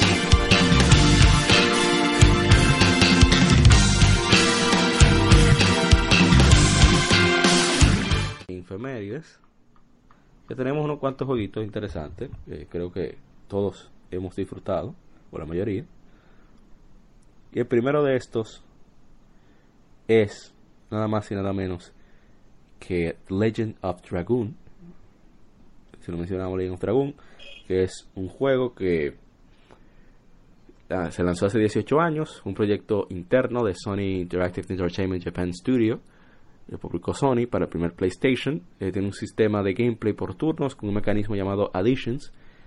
Y tiene la opción de, de tú tienes que darle al, al botón indicado, eh, generalmente es la misma X, cada vez que aparece un cuadro en pantalla, justo en el tiempo perfecto para completar el combo. Y cuando te hace un counter, tienes que presionar el, círculo para entonces continuar con tu combo. Y esa es la manera de causar más daño. Entonces, el proyecto inició en 1996 con un pequeño grupo, mientras que la compañía preparaba equipos para otros juegos como Apescape e ICO. Y a su tope, el, equipo consistía de 100 miembros con 10 encargados de arte conceptual, ya que contenía un gran número de mapas pre-renderizados y full motion videos, o sea, cinemas pre-renderizados que no eran procesados. El contenido fue esparcido en cuatro discos. Un arduo trabajo de tres años y medio hasta después de su lanzamiento en Japón. Antes de su lanzamiento aquí en Occidente, el gameplay fue rebalanceado debido a las quejas en cuanto a dificultad, según los japoneses. Sí, por los juegos difíciles aún aquí. o sea que yo no me imagino cómo era para ellos. De acuerdo a Yu Yoshida, el juego costó unos 16 millones de dólares en su desarrollo y gran parte de las ventas se hicieron en Occidente, diciendo que las ventas en Estados Unidos fueron bastante fuertes. Desde mayo de 2012 está disponible en la PlayStation Store. Eh, ¿Tú lo jugaste de 10? Legend of Dragon yo no, en esa época no. Un amigo mío sí lo tenía. A mí había algo como que no me terminó de, de, enganchar del juego. El tema del combate dinámico, por decirlo así, eso de tú tener el timing a, a los combos, era algo que me llamaba, pero habían otras cosas del juego como que... Y yo era muy talifán de Final Fantasy en ah. esa época y cualquier cosa que como que hiciera sombra para mí, ah, eso es copia. pero es una de las cosas que si, que si un día Sony se decide a recuperarla, no, no estaría mal. Un título dobleado que estábamos hablando. se pone la mano a eso, Winston. Sí. Winston se durmió, parece. Winston, sí. Entonces. Tierra llamando parece que se durmió. No, pero ¿qué te va a decir? ¿Te va a decir algo más sobre el juego? No, yo estaba hablando, el problema es que estaba muteado y no me di cuenta. un, clásico, da pure. Eso le pasa a Paris Lily de para mí que el hombre... Radio, así que pasa a todos. Mm. Gasté la el hombre de Kingdom Hearts 3 que está saboteando el programa. Es... Ustedes van a hablar más no, Mura está ahí. El oye, el pana se paró en, en, su carro frente a la casa de Apple y le está jodiendo el internet. ¿Tú sabes cómo es? No, Mura está en eso. Entonces, ¿qué tú vas, qué tú vas a decir, Winston? No, en verdad, ¿qué te digo? ¿De qué consola es el juego? Perdona, de... Es de Sony. Eh, muy entretenido. Ah, ¿Qué te digo? Yo, yo estoy antipiratería full, así que... bueno. No sé qué. En otra... otra... a Sony le hace un último apunte, que a Sony le vendría bien eso, tener un un JRPG, así como ya yo tengo, ¿verdad? Mi, eh, tengo mi estudio de Naughty, eh, Naughty Dog que me hace mi third person shooter o ni ser person single player y todo eso. Que hace de aventura. Eh, o ya cosas. Cosas por el estilo. Qué bueno que tenga un estudio que, ven, hame un JRPG premium. Que sea marca de la. O menos para. Que, que ella estaba frío con, con Level 5. Rogue Galaxy se lo hizo Level 5. Y después eh, ellos hicieron creo que fue, oh my god, no me fue el nombre. Ah, sí, eh, White Knight Chronicles, que mucha gente no le gustó, pero que el corazón de ese juego era online. Pero Level 5 se molestó muchísimo con, con Sony porque le metieron cohete, o sea, querían que se agarre el juego rápido y no salió como Level 5 quería. Pero es un buen juego, es un juego con un concepto muy interesante de estilo MMO. Pero ese no es el tema, vámonos con el próximo en efeméride, que es Animal Crossing New Leaf, que es el juego que cumplió 5 años eh, de su lanzamiento en América. Un juego de simulación de vida, salió publicado por Nintendo para el 3DS. En el juego el personaje del jugador toma el rol del alcalde en un pueblo que tiene animales antropomórficos y como es como el cuarto título principal en la serie Animal Crossing fue bien recibido por la crítica. El juego favorito de los fairies japoneses. Y aquí en América, Dios mío, yo tengo un par de amigas que son enfermas con ese juego. Y un saludo a, hermano Fabián, uno de los admins de la comunidad dominicana Nintendo, que es enfermo con Animal Crossing. Y que es raro que no han hablado de nada de Animal Crossing para Switch. Y aunque el título fue... ¿Cuánto vendió Muy bien, muy bien. Pero le fue también que lo lanzaron de nuevo. lanzaron de nuevo la con la actualización de Welcome Amiibo para hacer compatibilidad con Amiibo, eh, bloquear cositas y eso. Otro juego de aniversario. No, pero esa, esa, licencia, o sea, que una de las cositas así que yo nunca le presté eh, mucha atención, pero a mí me sorprendió el día que yo me di cuenta de que eso tenía un fan base, óyeme, pero ah. enfermo y, y, masivo. jugarlo con Animal Crossing Wild World de 10 y es entretenido el juego, o sea, si tú eh, tú quieres un momento relax que no pensar mucho, o sea, simplemente, nada, a ver qué están haciendo de esta vaina. Ahora con la Pogones, por ejemplo, yo lo, yo lo retomé, este, el, el, New Leaf, y fueron 10 minutos o nada más, y viendo cómo estaba el pueblo, tienen el tiempo, o sea, es, real, es en tiempo real que suceden las cosas, o sea, ellos celebran todo, solsticio, Navidad, eh, tú ves todas las estaciones bien marcadas, y es, es un juego entretenido, eh, sobre todo bueno, a ti no te gusta mucho lo de coleccionar, pero por ejemplo para Winston que le gusta eso de colección, eso de completar el museo consiguiendo peces, insectos o fósiles, es súper entretenido. Mira, ¿qué te digo? No sé si es el mismo género, pero yo jugué mucho eh, este juego que se parece, pero que tú te casas y de todo. Que... Eh, ¿Cómo se llama? No me acuerdo. Harvest, ¿cómo se llama? Harvest Moon, exacto. Harvest Moon. Sí, es Harvest Moon. Es similar a Harvest, Es a más Harvest. Moon. O sea, tú no tienes obligación de absolutamente nada en ese juego. Sí, es Ajá. más libre. Y tú visitas a otros amigos online. El pueblo de otros amigos, ellos te visitan a ti. Eso es lo entretenido del juego. Entonces, para la gente que es más eh, artista visual, eh, tú puedes diseñar tu ropa, tu desgracia, y eso tú sabes. Eso todavía le agregó más popularidad para las féminas. Es muy popular entre las féminas. Bueno, otro juego que está de aniversario, bueno, que estuvo de aniversario, porque hace un tiempito ya. Cumplió seis años de su lanzamiento en América, Gravity Rush, en Japón conocido como Gravity Days, juego de acción y aventura desarrollado por Project Siren, publicado por Sony para PlayStation Vita. Se hizo un remaster en HD desarrollado por Blue Point Games para PlayStation 4 en 2016. Aquí tú eres Kat, una amnésica con el poder de manipular eh, cómo la gravedad le afecta, usa sus poderes para ayudar a la gente de Hexaville contra los misteriosos, misteriosos Nevi, asistiendo a las personas contra amenazas y descubriendo el misterio de su pasado. El gameplay tiene a Kat explorando el mundo abierto de Hexaville, completando misiones para los ciudadanos y vencer Nevi. La navegación y el combate involucra mucho de las habilidades de alterar la gravedad de Kat. Eh, comenzó su desarrollo en 2008 para PlayStation 3 bajo el título Gra- Gravité, antes de moverse a lo que fue PlayStation Vita. Esto dificultó bastante el desarrollo, así que tuvieron que tomarse más tiempo. El juego fue concebido por el director Keiichiro Toyama, que anteriormente había trabajado tanto en Silent Hill como en Siren.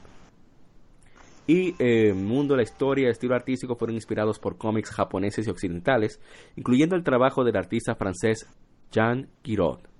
La música fue compuesta por Kohei Tanaka, quien trabajó en el proyecto desde etapa temprana. Para su lanzamiento, el juego tuvo una re- recepción mixta y positiva por la crítica, elogiado por el control artístico, por el, perdón, por el estilo artístico y la representación de Cat. Pero aspectos de gameplay y problemas con el control fueron criticados. El remaster también fue bien recibido enfocándose en las mejoras. Una secuela, Gravity Rush 2, fue lanzado en 2017 para PlayStation 4.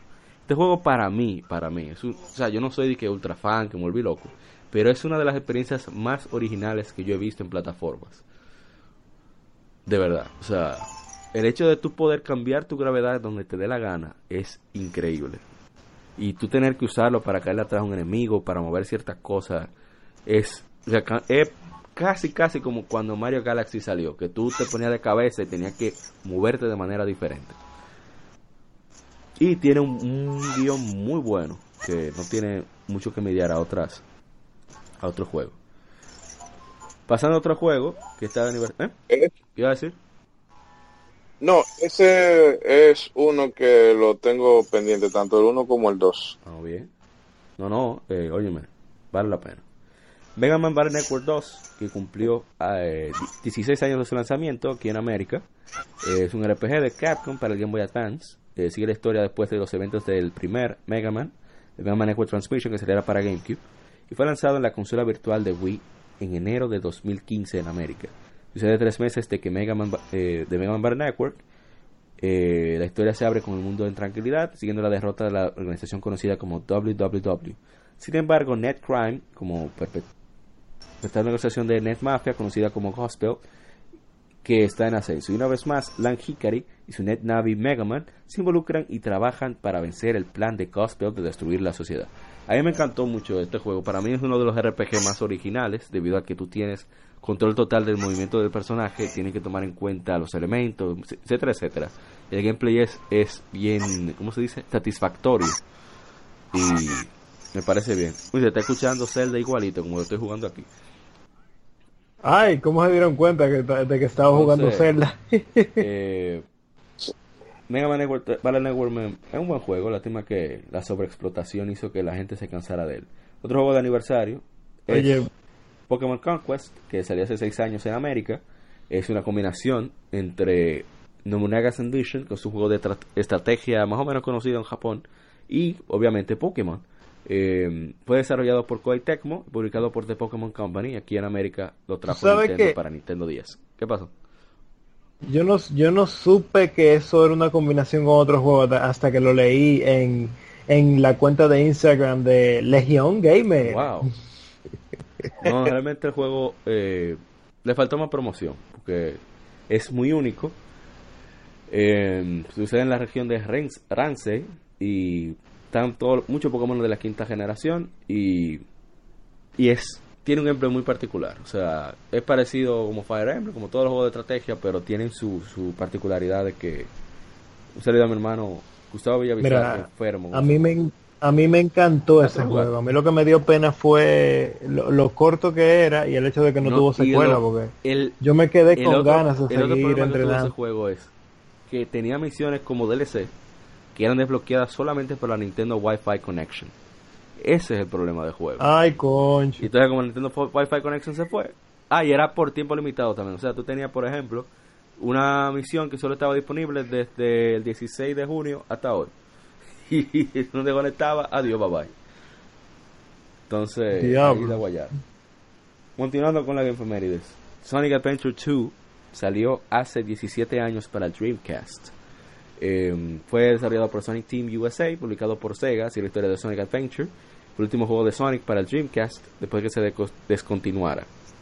Aquí la historia se divide en bien contra el mal, con, bueno, ya mucha gente lo conoce, pero la historia se divide en tres estilos de gameplay, plataformas de velocidad para Sonic Shadow, que ahí es donde brilla el juego, disparos y multidireccionales para Tails y Eggman, que ahí es donde aburre el juego, y uno de acción para exploración para Knuckles y Rouge. Ahí el juego es más o menos bien. Título el desarrollo del título inició al completarse el predecesor. El desarrollo tomó 18 meses. Fue producido en conmemoración del décimo aniversario de Sonic y fue diseñado para ser más rápido y orientado a la acción que el original. El equipo, de, el equipo de desarrollo también expandió la presencia de los Chao y otros personajes. Las locaciones fueron influenciadas por lugares estadounidenses como San Francisco o el Parque Nacional Yosemite.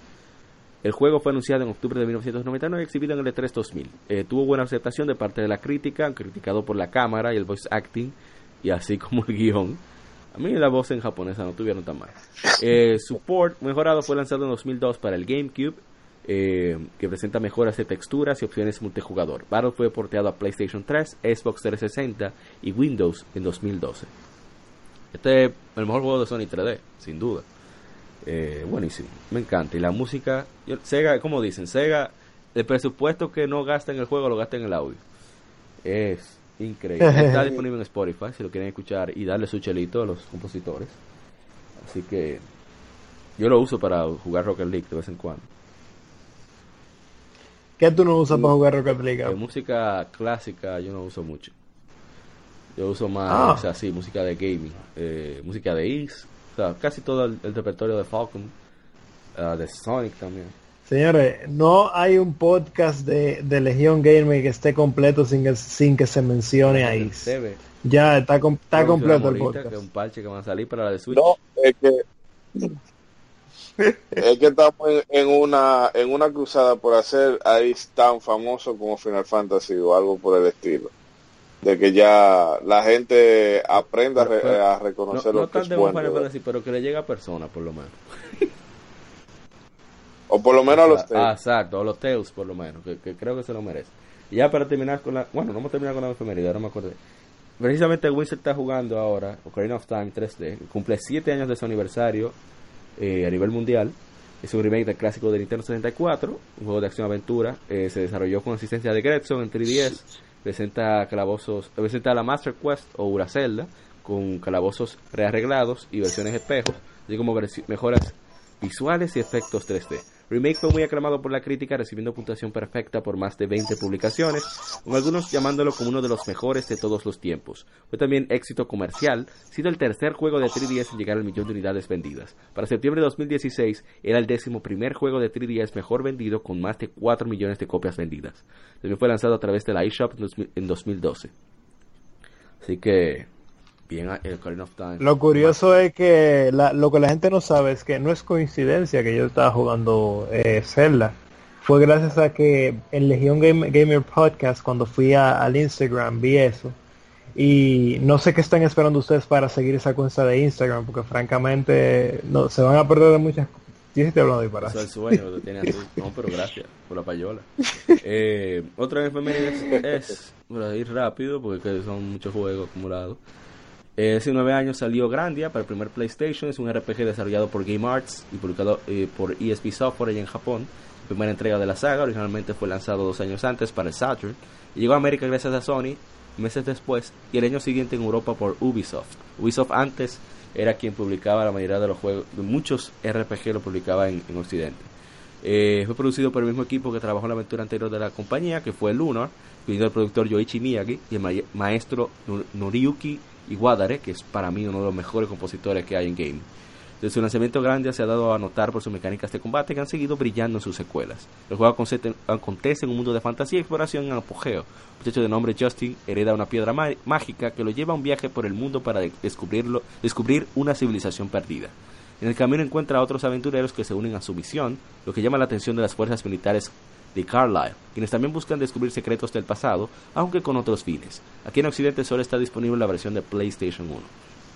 Hey, Grandia, clásico, clásico. Ese y el y el tema principal que es una de las cosas más bestiales que se han hecho. El, el, el, opening, como entran esos, esos violines y, luego la... Te digo que yo tengo temas, o sea, lástima que no están en Spotify, pero hay unos temas de Grandia 1 y de Grandia 2 que, óyeme, eh, yo no he visto ni en película, ni en anime, ni, no he visto cosas que se acerquen, o sea, es increíble. Eh, la emoción que tienen cada uno de, esas interpretaciones que hay en esos temas. Eh, el, con, bueno, con Grandia 2 recuerdo yo que eh, valga la, la mención a nuestro amigo Eriance, que de seguro va a estar escuchando el programa. En la casa tenía el Drinkas y uno de los juegos que él tenía ahí era Grandia. Yo recuerdo la primera vez que yo escuché eh, la música de combate. Uf, Dios mío, pero era una cosa como no se había escuchado antes. Y también por la calidad de sonido de, del Dreamcast, pero es que era una composición que se salía con muy de lo convencional, ese tonito tan, cuando no era muy, eh, muy como alegre en algunos juegos, muy, muy, eh, muy épicos era, esto era un, era como el, o sea, el tono perfecto. Eso nada más que oírlo. Bueno, Wiz, ya tiene otra tarea, otro RPG para probar. No, mentira. Pasando ya a otro... tú sabes. Yo lo que quiero es jugar Shining ah, Sí, ese te puede gustar mucho. Shining Bueno, ahí, óyeme, eso es canela fina. Definitivamente. Bueno, otro, que está de aniversario son es Super Mario 64 y Nintendo 64 que salieron hace 22 años en Japón. La tercera consola de sobremesa de Nintendo eh, se nombró así por su CPU de 64 bits y salió en septiembre de ese mismo año en América. Con el nombre de código Project Ultra Reality, 64 estaba casi listo para mitad de 1995, pero se retrasaron hasta 1996 para poder eh, cumplir con los lanzarlo con juegos. Nació con Mario 64, Pilot Queen 64 a nivel mundial y Saikyo Habushogi en Japón. Eh, como parte de la quinta generación de consolas, sistema virtual PlayStation de Sony y el Saturn de Sega. Eh, después, decente más o menos, fue, una pérdida para Nintendo porque de 60, casi 60 millones que vendió el Super Nintendo, quedó en 32.93 millones de unidades. No obstante, tiene varios de los mejores juegos de todos los tiempos. Solo con Karen of Time ya uno tiene para discutir. O sea que no hay que bromar mucho. Chan, chan, chan. No hay que hablar mucho. Bueno, ahora podemos pasar al tema de la semana.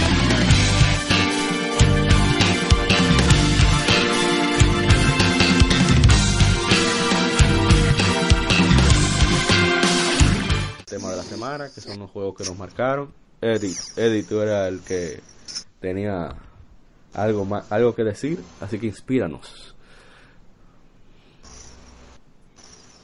Eh, bueno, esperando que pasara el motorista que estaba con toda la dedicación del mundo pasando por ahí enfrente.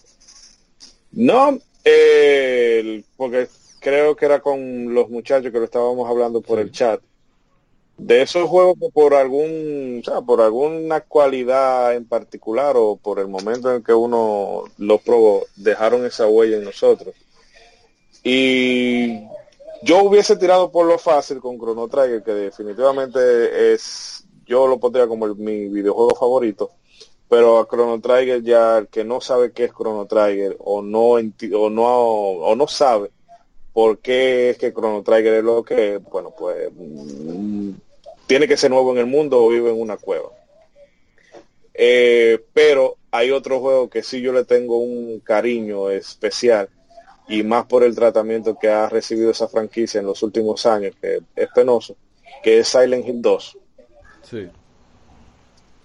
Eh, juego de, terror de Konami, terror psicológico, que no sé por qué siempre pasa eso con, con franquicias que tienen más o menos eh, cualidades similares, que la gente le gustaba compararlo. No, que si, tú eras de Resident Evil o si era de Silent Hill 2, pero yo creo que eran dos cosas que se complementaban en términos de mercado. De si tú querías algo más orientado a la acción, tú tenías tu Resident, y si tú querías algo más, eh, más pausado, pero que se te metiera más en la psiqui, Silent Hill 2 eh, o la Silent Hill era, era la franquicia ideal para ti. Que yo no pude con Silent Hill. Esa presión, no. Eso no es para todo el mundo. No, no. esa incertidumbre, no, no, no, no, no. Yo no puedo. No puedo con eso. No. Que una de las para. Ah, no, lo digo, no, lo, no lo digo como algo malo, por si acaso. Digo que no es para mí, o sea. No, no. Era fuerte. Pero te digo que para no arruinarle la, la experiencia a alguien que lo pueda descubrir a, raíz de o se ponga con él por que se le despierte la curiosidad o lo que sea. Pero en el caso de Silent Hill 2, tú empezabas con una carta que te enviaba tu esposa pidiéndote que fueras a encontrarte con ella en Silent Hill. ¿Cuál es el detalle? Que tu esposa hace tres años que ha muerto. Entonces tú vas allá a ver, ven acá, pero ¿qué está pasando aquí?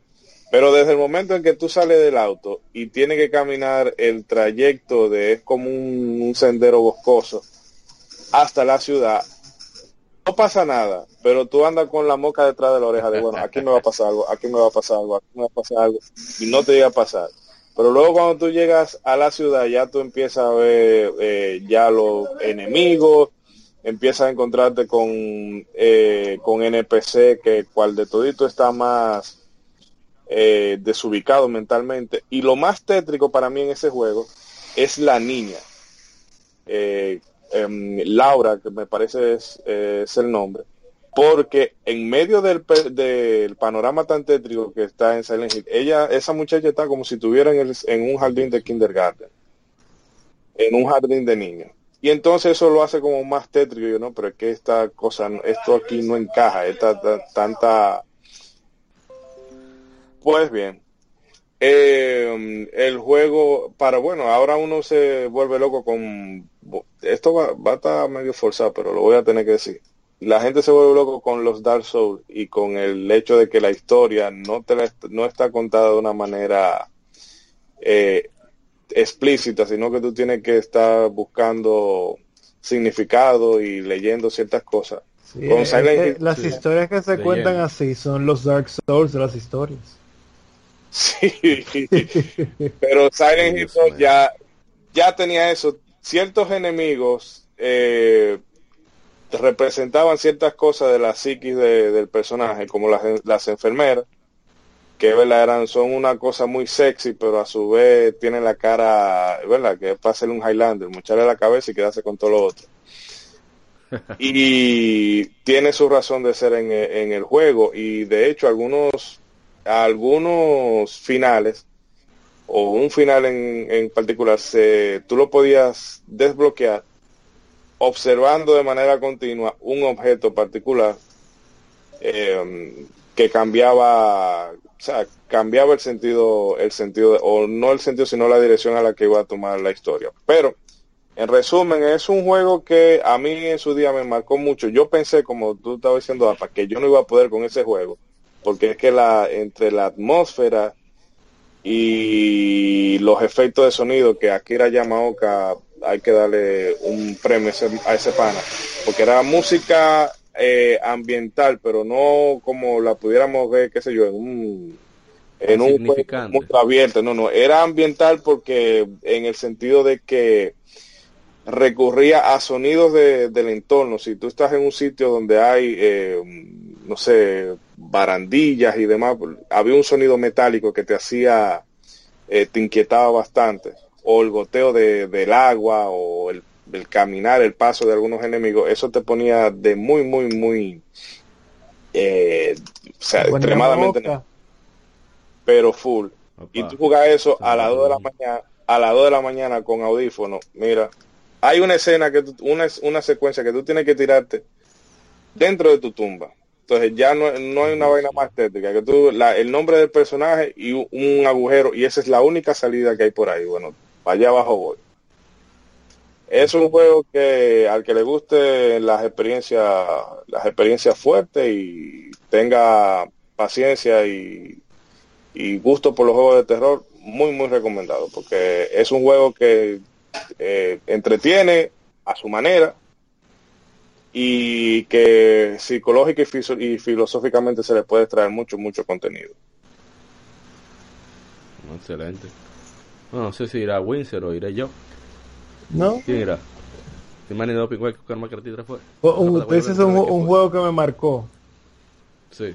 Loco, ¿cómo te digo? Hay tantos juegos que me marcaron, pero te, explico, pero, te, pero te explico por qué me marcaron porque cuando yo era pequeño, a mí era muy difícil que yo jugara videojuegos. Porque mi madre era muy estricta y decía, no, porque la escuela, que qué sé yo cuánto, yo te puedo imaginar.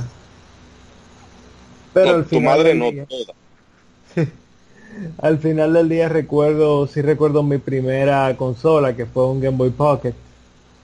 Y en la cual mi madre agarró y nada, me la dejaba usar de vez en cuando, pero me la dejaba usar. Recuerdo yo que mi primer juego fue Bomberman Pocket, papá. Maldito juego que yo duré años jugando. Hmm. Así era, así. En esa época uno duraba el tiempo necesario hasta que aparezca otro juego. Ahí en eso. Qué maldita risa con esa vaina. Pero si te digo, un juego que me marcó, me marcó. Golden Sun, definitivamente. Oh, bien. Oh, espérate, que eso es... Pero dale para allá. Yo me, ya también me acomodé para que tú hables. Dale.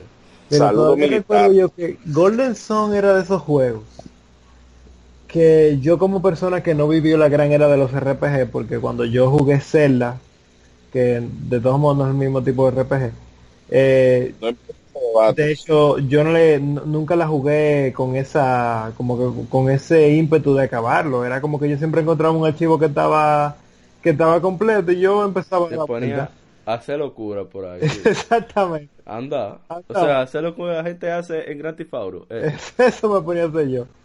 Y veía, y me entretenía solamente andando el juego entero de lo entretenido que me, resultaba.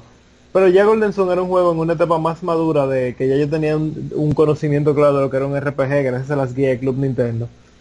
Y cuando yo empiezo Golden Sun, papá, que yo empiezo a dar vuelta hay, que aplaudirle a Club Nintendo que siempre incentivaron a jugar RPG igual. No, no, y, que demuestran que el hecho de que el spoiler no necesariamente te daña la historia, porque lo que me motivó a jugar ese juego más fue, fueron ellos. Y yo me acuerdo todavía cuando yo me encontraba con esos secretos, como por ejemplo la primera Golden Zone, había una isla que tú no tenías que obligar, pero si tú te metías, tú sabes que encontraba muchísimas cosas. Lo, verdad, lo verdadero objeto, en el desierto era eso. O sea, yo todavía me acuerdo que esa Golden Sun yo la acabé tantas veces que yo la acababa en media hora. Y no sé ni cómo, porque en ese juego había que hacer grinding y de todo. Pero en media hora yo... No, perdón, no era media hora, pero en... en un par de horas, sí. Como en 40 minutos yo lo tenía que acabar, literalmente. de tan bien que me sabía ese juego. Loco, de verdad. Quisiera volver en el tiempo. Otro juego que me marcó definitivamente, pero definitivamente Fire Emblem. tengo que tener el récord de personas que más ha acabado Fire Emblem de Game Boy Advance en la vida. Porque de verdad, mira, yo cada, era como que cada dos años yo volvía a, revisitar los Fire Emblem 1 y, 2 de, Game Boy Advance. Porque que los amo, menos las Sacred Stones, que no me gusta tanto, pero ustedes No, yo recuerdo que yo tenía un, un póster de, de, Fire Emblem que salió en una Club Nintendo y de hecho creo que hasta hace poco tiempo fue que ya por, por lo viejo y lo desgastado que estaba lo, lo tuve que quitar. Ya tú sabes. Bueno, en mi caso, bueno, ya qué bueno que se mencionó Golden Sun porque así no tengo que decirlo yo. Tampoco con los Trigger porque ¿para qué? En mi caso sería Ocarina of Time, uno de ellos. Porque Ocarina of Time, cuando yo lo vi, fue cuando el juego salió, o sea, yo no me tenía como 8 años. Y una, un vecino lo tenía de estreno. Eh, su mamá vivía en Estados Unidos y, le enviaba todas esas cosas de estreno. Y era mucho, un poco mayor. No, un poco mayor no, llevaba 6 años por ahí. Cuando yo vi eso, por mi madre que se veía mejor que cualquier juego con Unreal Engine 4. se veía espectacular. Pero obligado, uno que nunca había visto eso. Entonces, lo que me impactó del juego, aparte de la libertad que tenía, que yo nunca había visto algo así, con esos gráficos en esa época, es, es la importancia de la música que tenía el juego. O sea, y una música que se te queda en la mente, que, que, que tiene, a pesar de ser electrónica, que tenía como una, unas emociones impuestas, que era bellísimo. Bueno, estamos hablando de que usa la, prácticamente la misma partitura de A Link to the Past, que a la sazón, o sea, a la época yo no tenía idea de A Link to the Past, yo nunca llegué a verlo.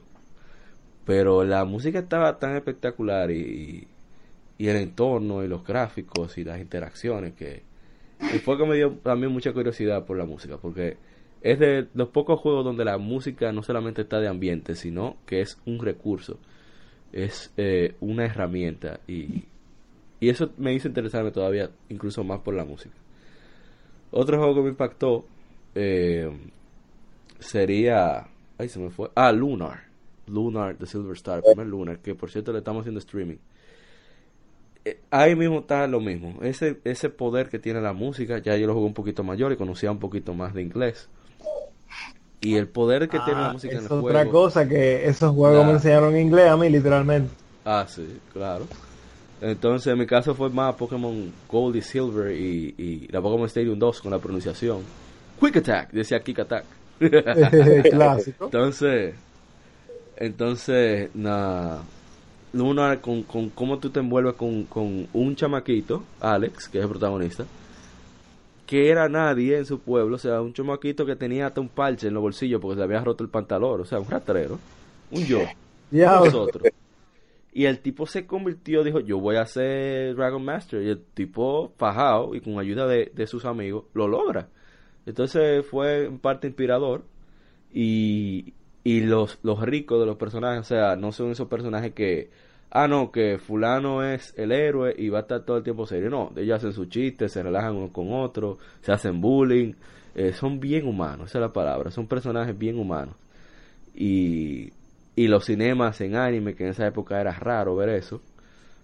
Y eh, me marcó muchísimo Lunar, The Silver Star. Que, repito, le estamos haciendo streaming en Twitch, a veces en YouTube, para ver si lo terminamos. Y no hemos podido por tantas ocupaciones, obligaciones. Nos han dejado no. serían los dos, por lo menos, para esta ocasión?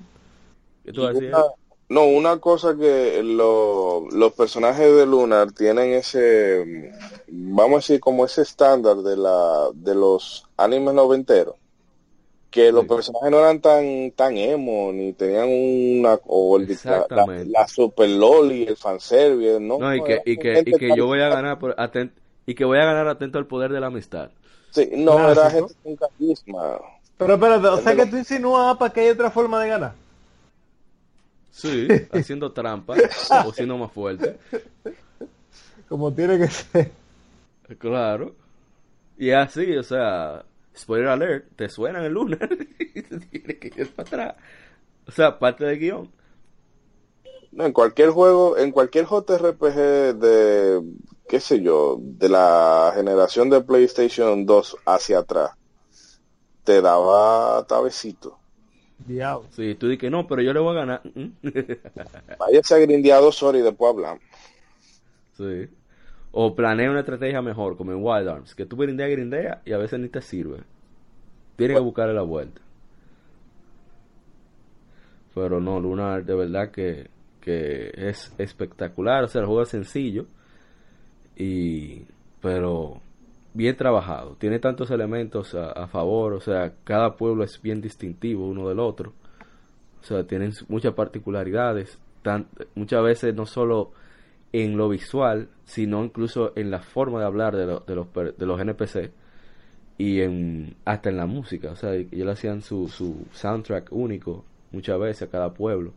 Y la verdad que... por eso es que siempre cada vez que veo anuncio de Gonjo digo, concho, y la otra Lunar para cuándo, la otra Grandia para cuándo, porque yo sé que son, son gente que se toman su tiempo para hacer quizás no un juego del año, quizás no una cosa que va a cambiar tu vida para siempre. En el caso de Lunar sí lo fue. Pero sí un juego bueno que tú vas a disfrutar. o sea, es lo que creo que fue un, en un game efeméride de, de lo que han pasado que recientemente que Lunar tiene eso, que es un juego sin, o sea, la historia no tiene grandes pretensiones, es una de el tipo que empieza siendo cero y termina siendo héroe. Entonces el, el tipo viaje de héroe. Y, y héroe no para salvar el mundo, para salvar a su madre. Para salvar su... y ahora, ¿verdad? Espérate, no, no, ¿verdad? Que eso reivindica el machismo y, y la damisela en desgracia. No, no, eso está mal. Eso... no, pero la, la, damisela en desgracia es una diosa. Por si... Ups. Ah, bueno, eso tiene 20 años, que no lo jugó. Pero es una cosa muy, muy estudio Ghibli, que es una cosa sencilla, pero que transmite mucho. Sí, exactamente. Eh, bueno, yo creo que ya podemos eh, dejarlo hasta aquí.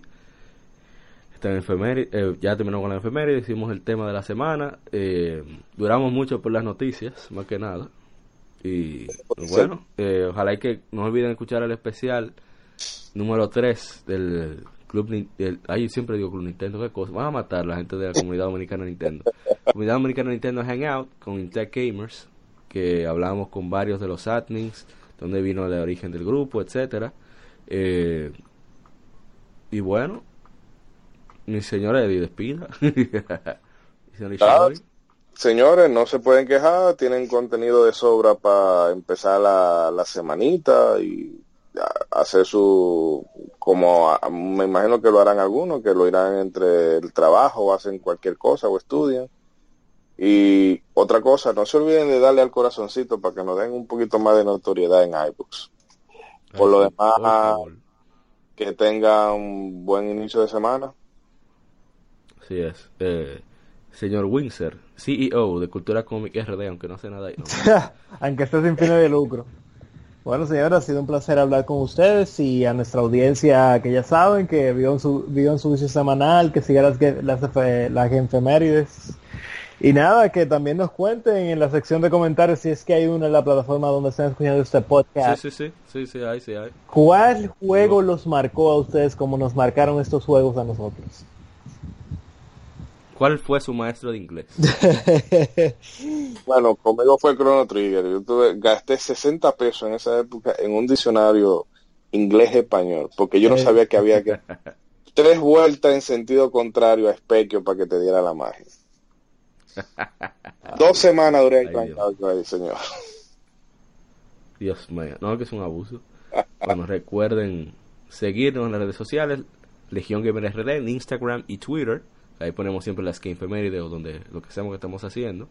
Eh, estamos en YouTube, en Twitch, pueden buscar un APA underscore Zaroso, ahorita abajo Zaroso. Mm. Eh, pueden escucarnos en ebooks, iTunes y Tuning, así como en Radio Casters. Y un saludo especial a la gente de Game Over XP, RD Gamers, que nos encontramos a Roberto allá en, el CD, CDN Hangout, a la gente de Geeks and Freaks, a la comunidad americana Nintendo, a Hero Fantasy e Tech Gamers. Y también Spinal, Spinal, Spinal Breaker, eh, nuestro hermano Ronaldo Hotel, que no nos acompañó esta semana, pero esperamos que para la próxima esté aquí, a Richard Andrés, que ese aventón allá que nos dio, eh, lo agradecemos en el alma. Y bueno, eh, recuerden también votar por Zona Gamer Podcast, eh, que tiene su nominación en los Latin Podcast Awards en el Recolón Videojuegos. Van a Latin Podcast Awards, le dan Google, entran a la página y buscan en la Z a Zona Gamer Podcast. Si quieren enterarse de todo acerca de, sobre todo de los juegos más mainstream, los shooters, eh, pasa con Destiny, con, con The Division, etcétera. Eh, escuchen ese podcast que es bastante bueno, son muy sinceros con sus opiniones, son muy bien coherentes. Así que, bueno, nos veremos en la próxima semana. Eh, este es el episodio número 27 y nos veremos en una próxima ocasión. Vamos a ver qué se nos ocurre. Eh, recuerden que siempre hacemos streaming, eh, siempre tenemos, estamos publicando las efemérides, así que siempre manténganse pendientes. Será hasta la próxima. Bye bye. Escuchaste Somos Legión. Somos gamers.